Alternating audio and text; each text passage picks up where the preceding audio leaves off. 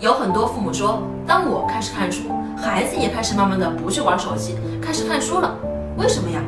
很简单，就是当我们让孩子知道了这个世界上还有那么多需要追求的更加远大的目标，有那么多很棒的知识需要学会的时候，孩子会为自己负责的。每一个人都不希望自己生活的越来越糟糕，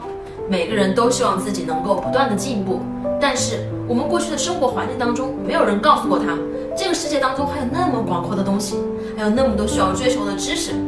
父母整天跟他的沟通就是你不应该做这个，你不应该做那个，你要这样做，你要那样做。当一个孩子发现自己怎么做都不对的时候，他根本就没有成就感，他唯一的成就感就是来源于手机，在那里面我是一个英雄，我得了多少分，我有很多的装备。所以有时候啊，往往是我们不当的教育方法，把孩子从现实世界推到了网络世界当中。橱窗里有我为大家精选的育儿书单哦。